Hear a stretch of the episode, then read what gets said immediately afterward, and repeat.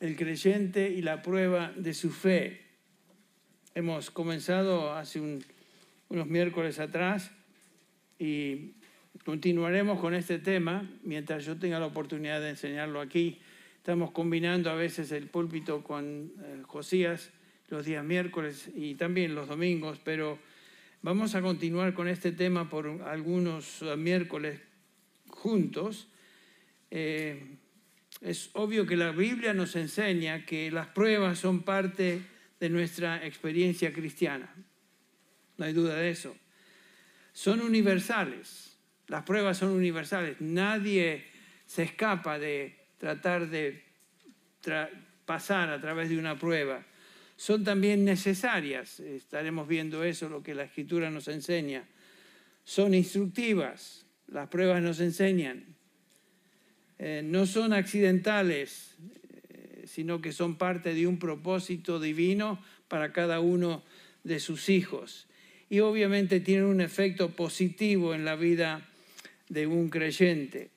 No hay duda de que las pruebas en las manos de Dios son un medio que Él utiliza para nuestro bien. Estaremos viendo eso aún más en detalle.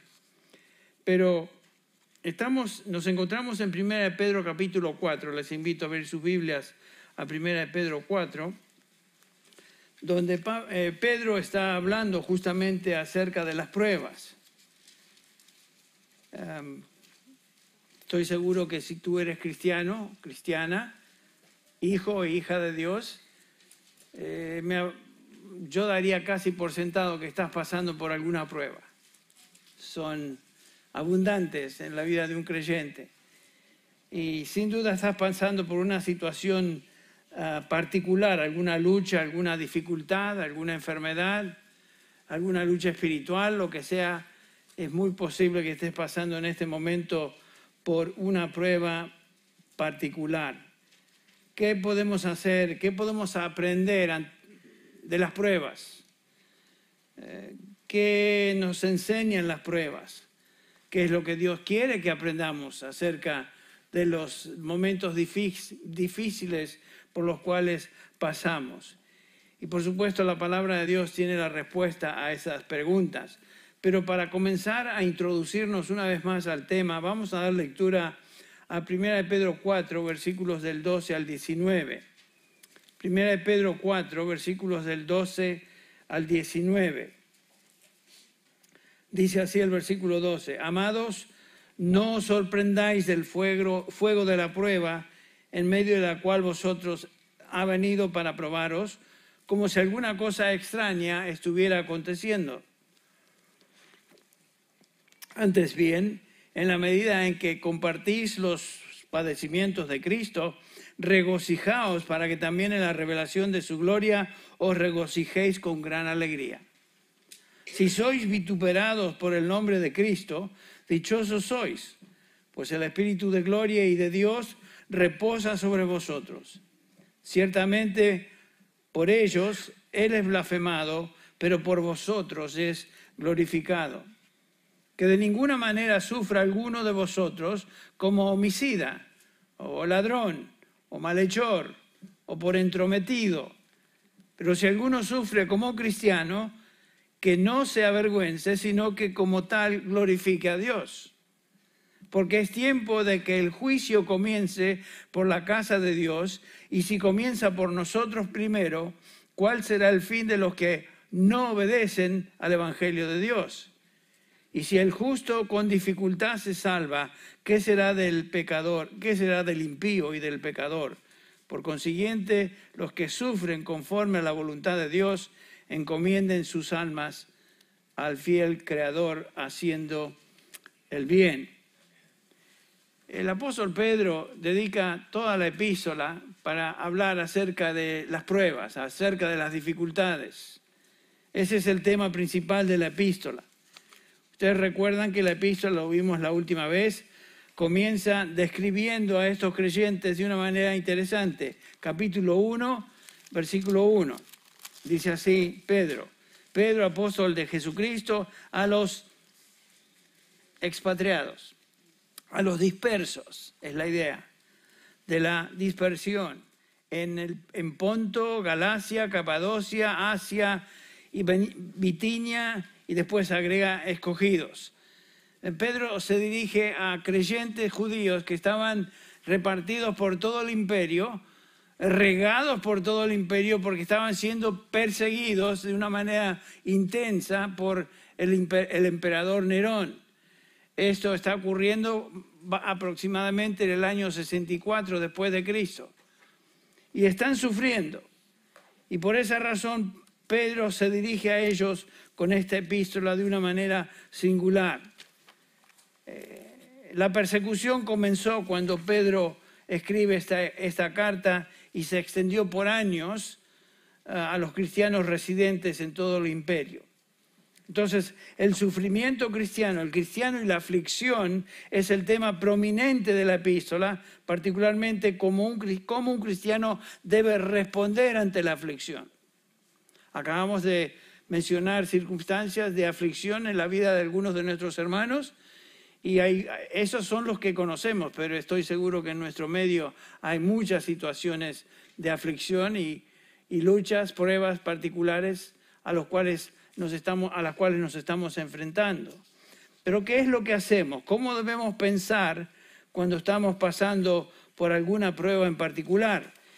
Y lo primero que eh, Pedro nos enseña en este pasaje, que ya comenzamos a ver la última vez, nos dice que lo primero que debemos notar es que el cristiano debe esperar el sufrimiento. el sufrimiento es parte íntegra de ser cristiano. Dice Pedro, amados, no os sorprendáis del fuego de la prueba que en medio de vosotros ha venido para probaros, como si alguna cosa extraña os estuviera aconteciendo.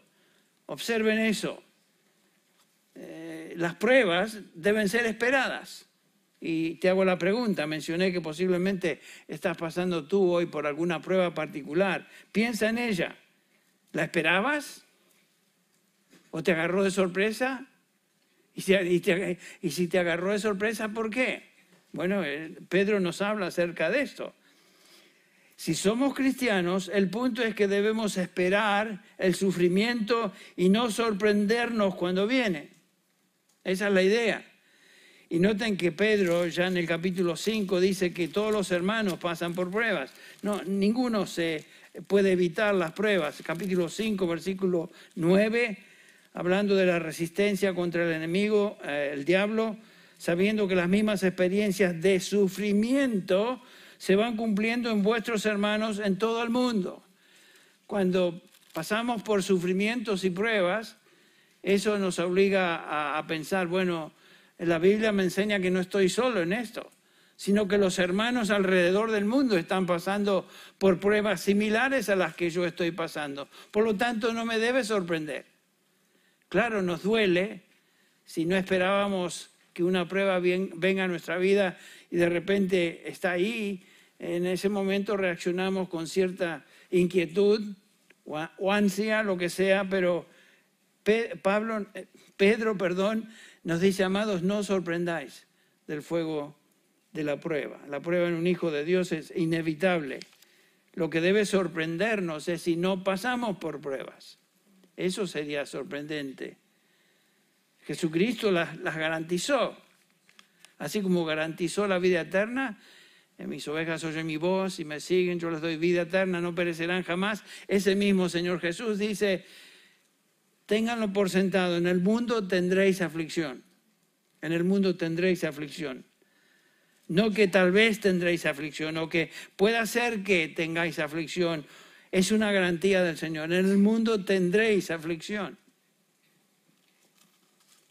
En Juan, eh, el apóstol dice en 1 Juan 3:23, hermanos, no os extrañéis si el mundo os aborrece. Ese es un tipo de aflicción. Somos odiados por, por el mundo. Jesús dijo, el, el mundo, dice Jesús que el mundo le había odiado a él, por lo tanto el mundo va a aborrecer a aquellos que pertenecen al Señor. Vidas piadosas que nombran el nombre del Señor Jesús se convierten en voces ofensivas porque no van con la corriente de este mundo. Y claro, y eso se nota cada día más, más y más. El punto es que no nos debe sorprender. Jesús advirtió, el que quiera venir en pos de mí, recuerden ustedes, eso es lo que le va a costar. Tome su cruz, venga y sígame. Tomar la cruz implica que van a sufrir al extremo de muerte y estén listos para sufrir la muerte, porque la cruz representaba justamente el instrumento que se usaba para ejecutar a las personas. El que quiera venir en pos de mí, tome su cruz, esté dispuesto a recibir el sufrimiento por su fe y sígame. Ah. Pablo afirma lo mismo, ¿se acuerdan? En 2 Timoteo 3:12, lo pueden buscar, lo pueden leer, pero todos aquellos que quieran vivir piadosamente, dice Pablo, serán que perseguidos, sufrirán, en otras palabras. Todo, toda persona que quiera vivir piadosamente por el nombre del Señor Jesús sufrirá persecución, sufrirá aflicción. Un cristiano obediente que testifica se convierte en una incomodidad a la gente impía y por consiguiente sufrirá persecución. Noten que, otra vez, estas son promesas, son garantizadas. Es inevitable. Sufrirá persecución. Un cristiano obediente a Dios y su palabra es un enemigo del diablo, por supuesto, y es un enemigo de aquellos que pertenecen al diablo, y sabemos que este mundo está bajo el control el maligno. El mundo es hostil a Cristo y hostil a los que son de Cristo y no nos debe sorprender entonces que seamos perseguidos, seamos afligidos. Nos dice Juan, 1 Juan 5, 19, este mundo está bajo el control del maligno, el príncipe de la potestad del aire, como le llama Pablo, el acusador de los hermanos. Y el diablo se va a encargar de traer aflicción a aquellos que pertenecen a Cristo. Es su tarea fundamental, su tarea principal. Estaba, pensando mientras cantábamos en la oración de Pablo, aquellos que predican el Evangelio y lo hacen con fidelidad, no solamente predicadores, sino iglesias que se han comprometido con la palabra de Dios y la trazan con precisión y la proclaman con fidelidad, van a ser perseguidos. Estamos viendo lo que está sucediendo en, Canadá. Pero el mismo apóstol Pablo, escribiendo a los Efesios, ustedes recuerdan, les, dice lo siguiente, cuando oren y están orando por varias peticiones ahí, este, eh, Efesios capítulo 6, Efesios 6, eh, Pablo se dirige a estos hermanos y les dice que oren por todos los hermanos alrededor, capítulo 6, versículo 18, dice que con toda oración y súplico, súplica orad en todo tiempo en el Espíritu y así velad con toda perseverancia y súplica por todos los santos. Y después agrega esto, este versículo 19, y orad por mí, orad por mí. ¿Por qué, Pablo? Para que me sea dada palabra al abrir mi boca a fin de dar a conocer sin temor el misterio del Evangelio. Pablo, como siervo del Señor Jesucristo, como apóstol del Señor Jesucristo, era el blanco particular del, del, diablo y sus demonios para impedir que él predicara la palabra de Dios como debe ser predicada. No hay duda de eso. Nuestra lucha, dice Pablo, en la misma en el mismo capítulo 6 de Efesios, nuestra lucha no es contra carne ni sangre, sino contra huestes espirituales de maldad en las regiones celestes. Cuando uno prepara mensajes para traer a la congregación y uno sabe, esta es la palabra de Dios, esto, esto es lo que los hermanos tienen que escuchar, hay una gran batalla. Eh, eh, no, no, no se ven, no es contra sangre ni carne, los demonios no, no operan de esa manera, pero sí tratan de traer tribulación y angustia a aquellos que predican y proclaman el Evangelio. Bueno, todo eso para decir que este, las aflicciones de cualquier tipo que sean no nos deben sorprender, no nos deben sorprender. Debemos esperar hostilidad, debemos esperar persecución, debemos esperar aflicción. Noten cómo se dirige Pedro a estos creyentes, les llama amados. Amados. Es un término, una expresión pastoral, un término de ternura y compasión para con ellos. En el capítulo 1, versículo 22, la utiliza también una vez más. 1.22 dice, el cual no cometió pecado ni engaño. No, no, eso no es lo que estaba buscando. Ese no era, ese no era el pasaje. Lo hago a propósito, a ver si me están siguiendo. Este capítulo, estaba buscando otro versículo que lo anoté, pero aparentemente lo anoté mal, 4.8, a ver si esta vez sí. Sobre todo sed fervientes en vuestro amor, amor los unos por los otros, pues el amor cubrirá o cubre multitud de pecados. Eh, es algo que debe caracterizarnos el amor y qué difícil es implementarlo, eh, eh, mostrarlo, demostrarlo, como debemos demostrarlo. Es interesante que el Nuevo Testamento nos describe a los que somos creyentes como amados de Dios.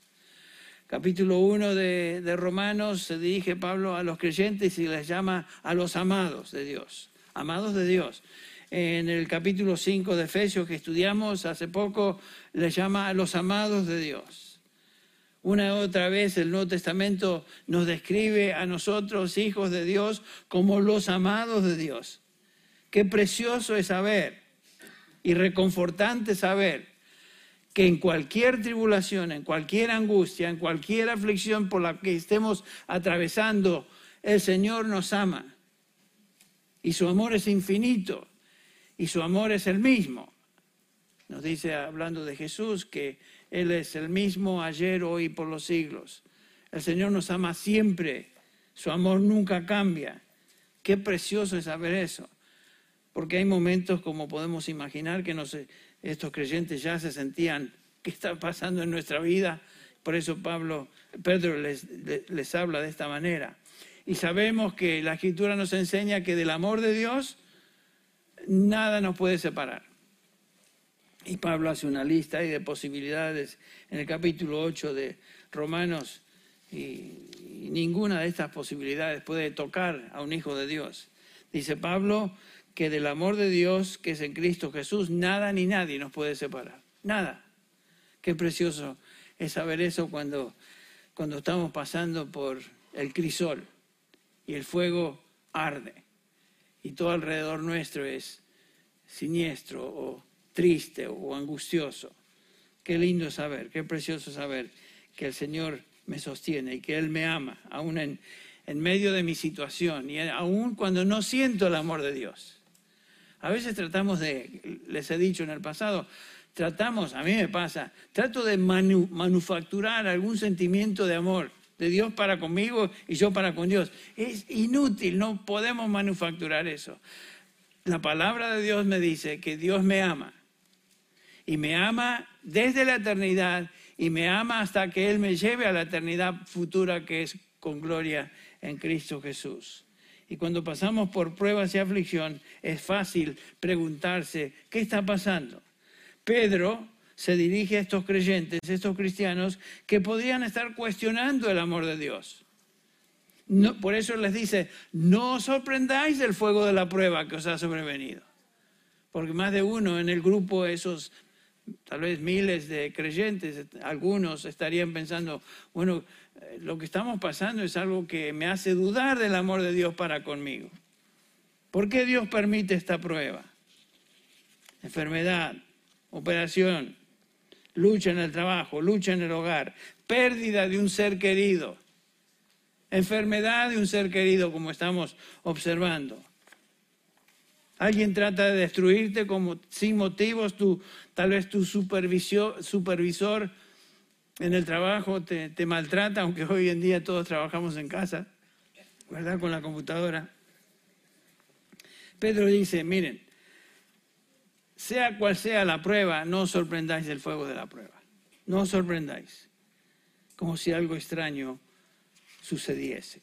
La aflicción no es foránea a nuestra fe, a nuestra fe sino que parte íntegra de nuestra fe y Dios no promete inmunidad de pruebas.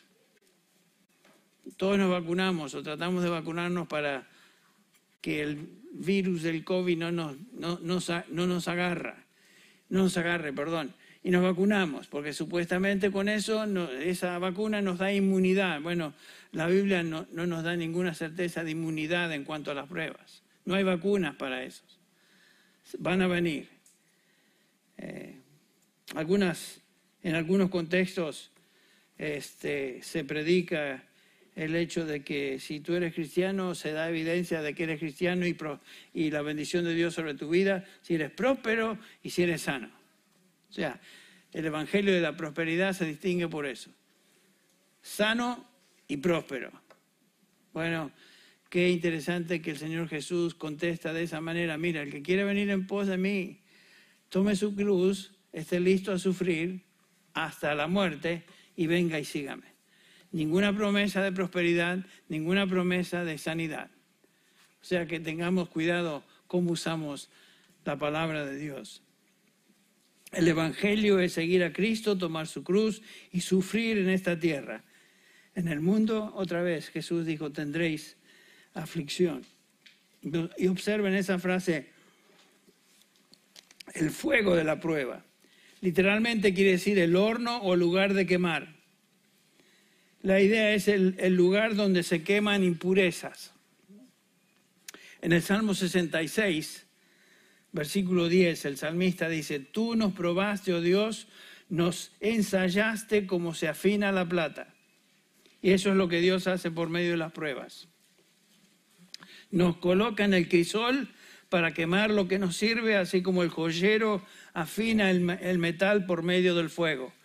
Una, un idioma, una manera de decirlo muy similar a lo que él dice, el mismo Pedro dice en este capítulo 1, de esta epístola, cuando dice el versículo 6, capítulo 1, versículo 6 de Primera de Pedro, en lo cual os regocijáis grandemente, aunque ahora por un poco de tiempo, si es necesario, que lo es, seáis afligidos con diversas pruebas, para que la prueba de vuestra fe, más preciosa que el oro que perece, aunque probado por fuego, sea hallada que resulta en alabanza, gloria y honor en la revelación de Jesucristo.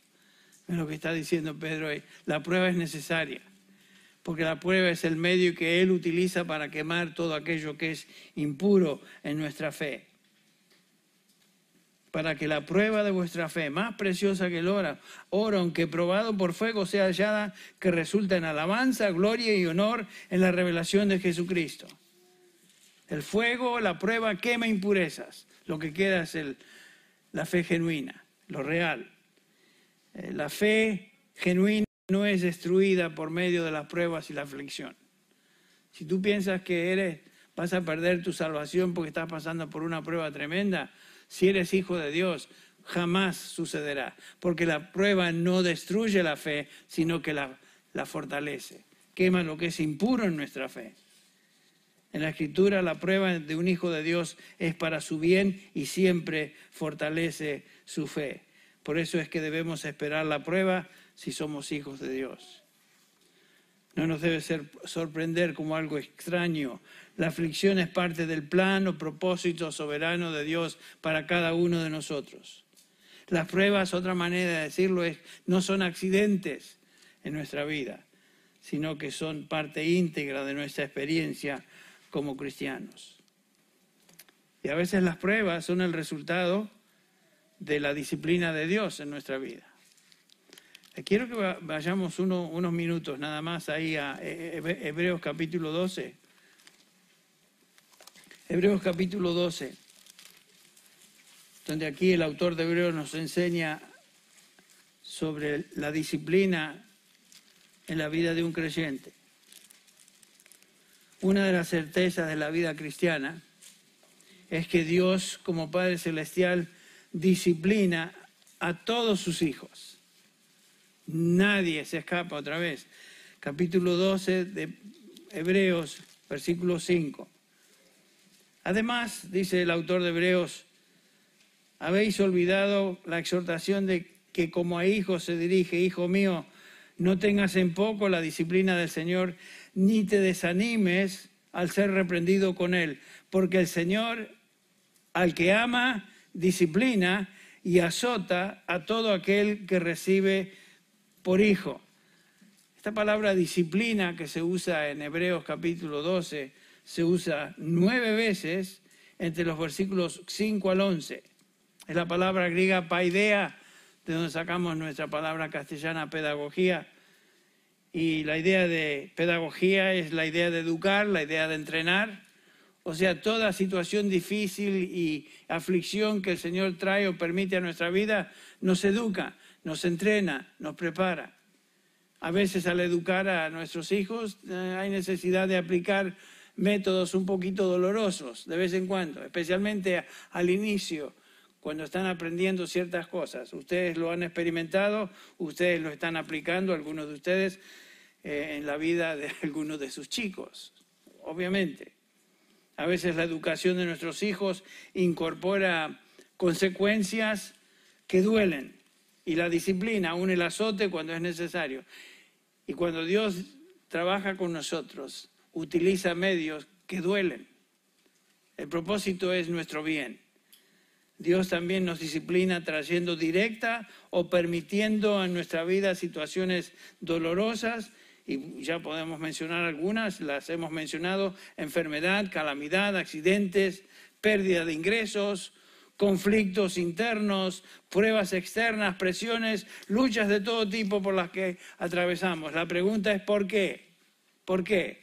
El autor de Hebreos nos dice en los versículos 10 y 11 lo siguiente, hablando de nuestros padres que nos disciplinaban, dice, ellos nos disciplinaban por pocos días como les parecía Sí, yo recuerdo eso, que mis padres me, disciplinaban como les parecía. No me preguntaban a mí si yo tenía alguna disciplina preferida, lo hacían como les parecía.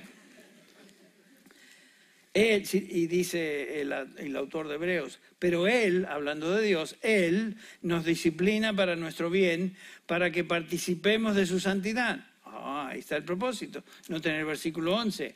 Al presente ninguna disciplina parece ser causa de gozo. ¿Estás pasando por una prueba particular? A lo mejor es la disciplina de Dios sobre tu vida y eso no es causa de gozo, sino es que es causa de dolor. Sin embargo, dice, a los que han sido ejercitados por medio de ella, por medio de la disciplina, disciplina les da después fuerte un fruto, perdón, apacible de justicia. En otras palabras, la disciplina que Dios utiliza en nuestra vida es para nuestro bien. Trae fruto apacible de justicia. Y por el momento que estamos pasando, no es algo agradable. Dios no va a permitir que tú ni yo, como hijos de Dios, nos desviemos y continuemos en un camino de desobediencia sin que su vara de, de disciplina amorosamente nos corrija. Él lo va a hacer. Dios se ha propuesto santificarnos por completo. Nos dice Pablo en eh, Filipenses 1, 6 que la obra que Él comenzó desde el momento que nos redimió, la obra que Él comenzó, la está perfeccionando y la perfeccionará hasta el día de Jesucristo. ¿No te animas a ver eso? Que el Señor comenzó una obra y, y la está llevando a cabo, la está perfeccionando, así como el alfarero está afinando un vaso y, quita lo que no sirve y hace, hace un hueco acá y, asperezas acá y le quita. Y, el vaso está en las manos del alfarero y el Señor dice que la obra que Él comenzó, esa obra la está perfeccionando y lo hará hasta el día de que estemos con Él. Esa obra que Él comenzó terminará en gloria eterna y debemos confortarnos meditando en en esta realidad. Gracias a Dios por esa obra que Él comenzó y continúa. ¿Cómo respondemos a la, disciplina de Dios? Es claro en la escritura que Dios disciplina a sus hijos y solo a ellos. Dios no disciplina a sobrinos. Dios no tiene sobrinos. Dios no disciplina a gente que no son de Él. Dios disciplina a sus hijos y todo aquel que Él ama, Él azota. Pero eso se dirige y es aplicado solo y exclusivamente a sus hijos. El contexto de Hebreos 12, el autor está hablando de un aspecto particular de la disciplina, disciplina, perdón, y es la adversidad o aflicción en la vida del creyente. Dios nos entrena, Dios nos educa por medio de situaciones difíciles y lo hace para nuestro bien, versículo 10, lo leímos. El problema es que a menudo no respondemos como debiéramos ante la disciplina de Dios. Noten lo que el autor de Hebreos dice. Nos exhorta a no responder de una manera equivocada. Dice el versículo 5, Hijo mío, no tengas en poco la disciplina del Señor. Esa es una manera equivocada de reaccionar. Y la segunda es, ni te desanimes al ser, al ser reprendido por Él. Noten, que es noten lo siguiente, que es posible reaccionar de dos maneras incorrectas ante la disciplina de Dios. La primera es tenerla en poco. Tenemos en poco ligeramente la disciplina de Dios cuando fracasamos en observar la mano de Dios en cualquier adversidad por la cual estamos atravesando. Él está ahí. Él está detrás de todo. Algo que Dios ha traído a nuestra vida en lugar de que esa prueba logre lo que Dios ha diseñado para esa prueba, a veces la tomamos en poco como que no es importante, o tratamos de salirlo, salirnos de esto lo más pronto posible. Eh, siempre pensamos, ¿cuánto va a durar esto? ¿Cuándo se va a acabar esto? Bueno, Dios tiene su tiempo. Eh, a veces pensamos, queremos salir del paso lo más pronto posible y no nos detenemos a examinar qué es lo que Dios está tratando de enseñarme a mí hoy por medio de esta dificultad. Esa es la pregunta. Y la segunda reacción equivocada que el autor de Hebreos nos da acá es, es desanimarnos cuando somos reprendidos por Él. La tentación es enfocarnos en nuestra situación, en nuestra dificultad y permitir que ésta nos hunda, nos, nos deprima, sintamos amargura.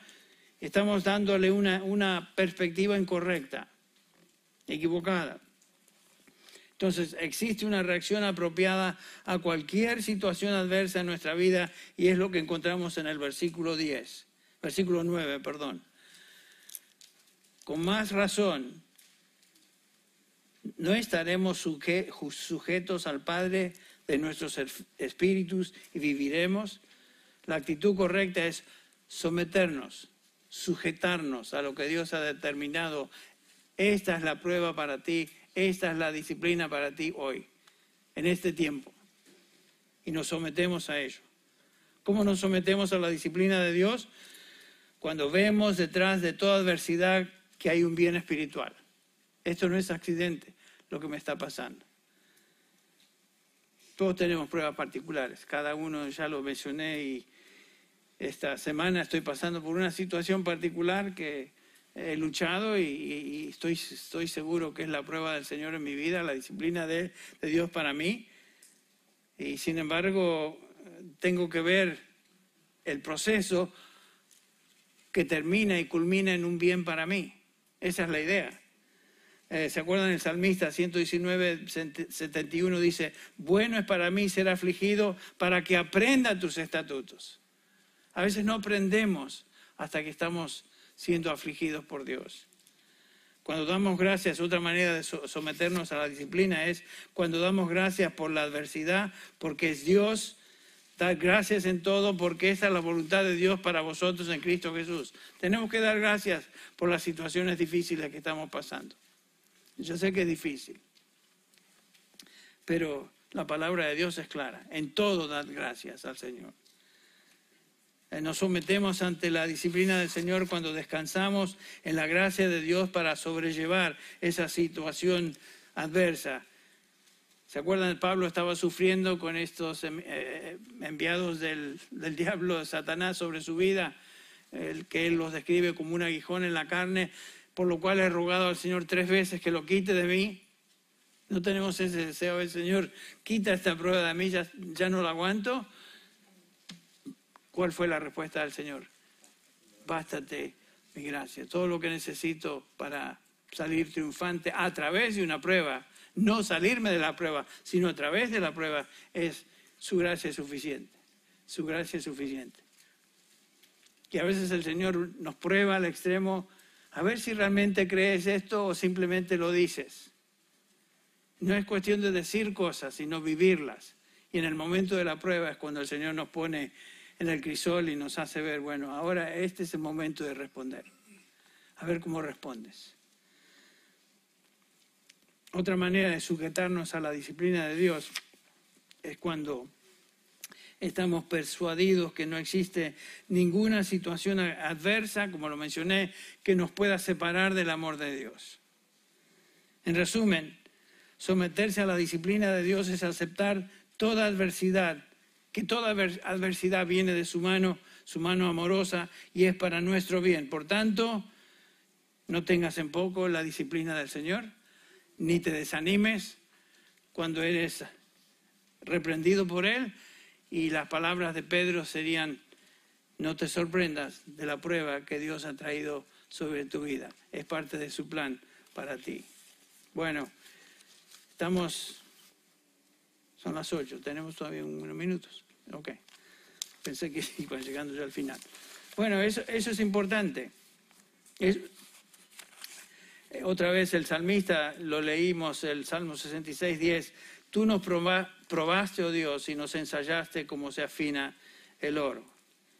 Por eso es que debemos esperar la prueba. Si somos hijos de Dios, no nos debe sorprender como si algo extraño nos suceda. Ese es el primer punto del apóstol Pedro en esta instrucción. Pero hay una segunda razón. Un cristiano primero debe esperar la prueba, un cristiano también debe regocijarse a través de la prueba, es lo que tenemos en el versículo 13. Noten lo que dice Pedro, versículo 13. Antes bien, en la medida en que compartís los padecimientos de Cristo, regocijaos para que también en la revelación de su gloria os, regocijéis con gran alegría. Es lo mismo que el apóstol, que, perdón, que Santiago nos enseña en su libro, en el capítulo 1, ¿recuerdan? pareciera que estuvieran hablando uno sacando lo que el otro ha dicho, pero no es así, ambos inspirados por el Espíritu Santo. Santiago 1, 3. No, Santiago 1, 2, perdón. Dice el autor aquí, tened por sumo gozo, o sea, regocijaos, hermanos míos, en que os halléis en diversas pruebas. Apareció? pareciera una paradoja eso de que el Señor nos manda a regocijarnos en medio de la prueba si estamos sufriendo. Pero ese es el punto. Regocijaos por la prueba porque la prueba produce paciencia. Y lo que está diciendo aquí el apóstol Pedro es que regocijaos para que en la revelación de gloria de Jesucristo os regocijéis con Él en gran alegría. La exhortación regocijaos está en tiempo presente, o sea, que continuamente regocijaos. Es fácil regocijarse o gozarse en el Señor cuando estamos cantando, todo va bien, em, nos han pagado ese mes, no hemos pasado circunstancias difíciles y todo va más o menos bien.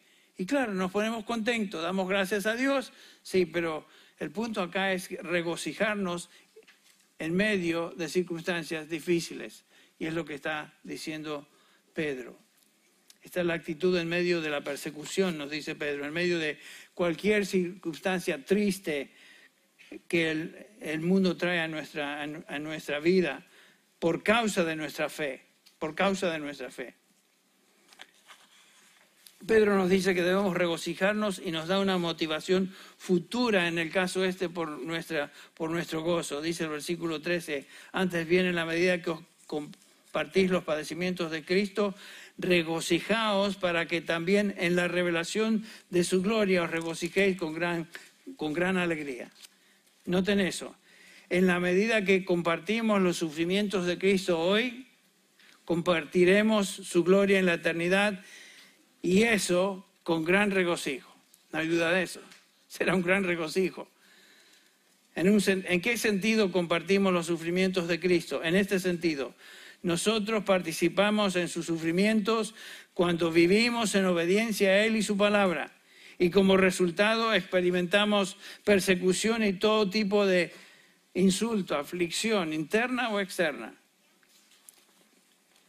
En el contexto de esta epístola, eh, notamos que el contexto principal es la aflicción externa como resultado de la persecución que estos hermanos estaban sufriendo, la persecución del imperio.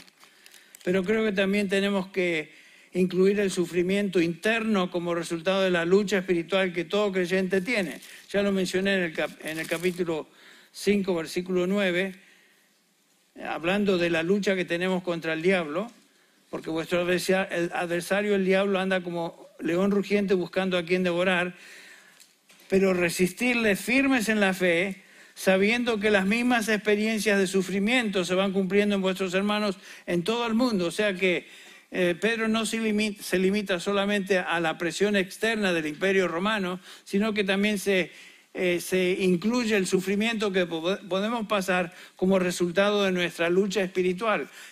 ¿Qué es nuestra lucha espiritual? Nuestro adversario, el diablo, anda como león rugiente buscando a quien devorar. Eso nos trae sufrimiento, obvio sufrimiento. Pablo lo dice de esta manera, no tenemos lucha contra carne ni sangre, sino contra huestes espirituales de maldad en las regiones celestes. Eso trae sufrimiento. Y cuando sufrimos entonces por nuestra fe cristiana, por ser cristianos, cualquiera sea este sufrimiento, estamos participando en los sufrimientos de Cristo. Eh, todo lo que estamos pasando como hijos de Dios no es accidente, es parte del plan que Él tiene para nosotros de participar también en los sufrimientos de Cristo. Así como Él sufrió, nosotros también sufrimos.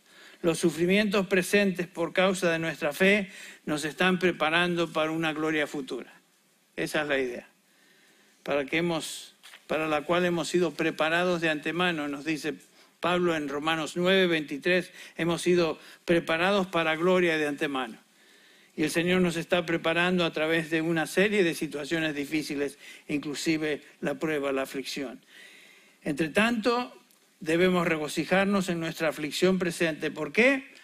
Porque hay bendición en eso. Si sois vituperados en el nombre del Señor Jesucristo, dice Pedro, dichosos, dichosos sois. Bueno, yo creo que hasta aquí es suficiente esta noche. Continuaremos hablando del tema la próxima vez, pero Pedro nos dice dos, dos, dos cosas importantes. En primer lugar, debemos esperar la, la prueba. Eh, no es algo que nos debe sorprender. En segundo lugar, debemos tener una actitud de regocijarnos en medio de la prueba. Y hay otros puntos que el apóstol Pedro va a subrayar que quisiéramos cubrir la próxima vez. Pero por ahora vamos a concluir con una palabra de oración, pidiendo que el Señor utilice su palabra para ministrarnos hoy. Padre Celestial, tomamos un momento ahora para pensar, meditar en lo que tú nos enseñas a través de tu palabra, a través del apóstol Pedro. Y Señor, nos damos cuenta que las pruebas que vienen a nuestra vida no, no nos deben sorprender, pero a veces nos toman por sorpresa. Señor, gracias te damos por la instrucción tuya en tu palabra. Gracias, Señor, que toda prueba, toda dificultad tiene también el propósito de enseñarnos, instruirnos. Ayúdanos, Señor, a meditar cuando estemos pasando por situaciones difíciles, graves, y hacernos la pregunta, ¿qué es lo que tú nos quieres enseñar? ¿Qué es lo que tú estás tratando de enseñarnos? Que no sea una pérdida de tiempo simplemente pasar por momentos difíciles, porque tú estás obrando detrás. Detrás de la vara está la mano que sostiene la vara, que eres tú. Señor, ayúdanos a a meditar en esta realidad. Te agradecemos, Señor, por este día. Te agradecemos por la prueba que estamos atravesando en este momento. Cada uno de nosotros, distintas, diferentes grados, son necesarias. Es lo que tú nos dices. Y por lo tanto, Señor, te agradecemos. Te agradecemos. Ayúdanos a tener esta convicción, vivir, caminar, andar de tal manera que te honremos, traigamos gloria a tu nombre por haber pasado por esta situación tan difícil que tú permites en nuestra vida. Recordamos de una manera particular, Señor, a hermanos que están sufriendo como eh, Norberto Fachetti hoy, eh, al borde de perder a su esposa. Eh, te rogamos, Señor, que por tu espíritu y tu palabra le sostengas. Te pedimos, Padre, por los Torres en España, a quienes amamos, pedimos por Olga, pedimos por su padre, que le sostengas en estos momentos de separación de su mamá. Señor, pedimos por situaciones de nuestra, en nuestro medio que son difíciles. Concede tu gracia, concede, Señor, tu, tu protección, tu misericordia para atravesar por estas situaciones difíciles. Recordamos también a nuestro hermano Baniek, quien ha estado tan enfermo. Señor, ha sido un guerrero en, la oración a favor de tantos. Pedimos por él ahora. Sosténlo, Señor. Dale un sentido de paz, un sentido de consuelo en ti. Señor, eh, utiliza esta prueba que es difícil, sin duda, pero para tu gloria. Sabemos que el resultado va a ser bueno. Señor, eh, gracias por poder interceder por él. Señor, ponemos en tus manos a cada uno de nuestros hermanos aquí, en este lugar, en, este, en esta capilla en la cual nos encontramos. Y pedimos que de una manera especial tu Espíritu, utilizando tu palabra, ministra cada corazón. Despídenos, Padre, con, con paz, con gozo, ah, con un sentido de gratitud y un testimonio de que somos tus hijos. Pedimos esto en el nombre de nuestro Señor y Salvador Jesucristo, quien hoy está a tu diestra intercediendo por nosotros. En su nombre lo pedimos. Amén. Amén.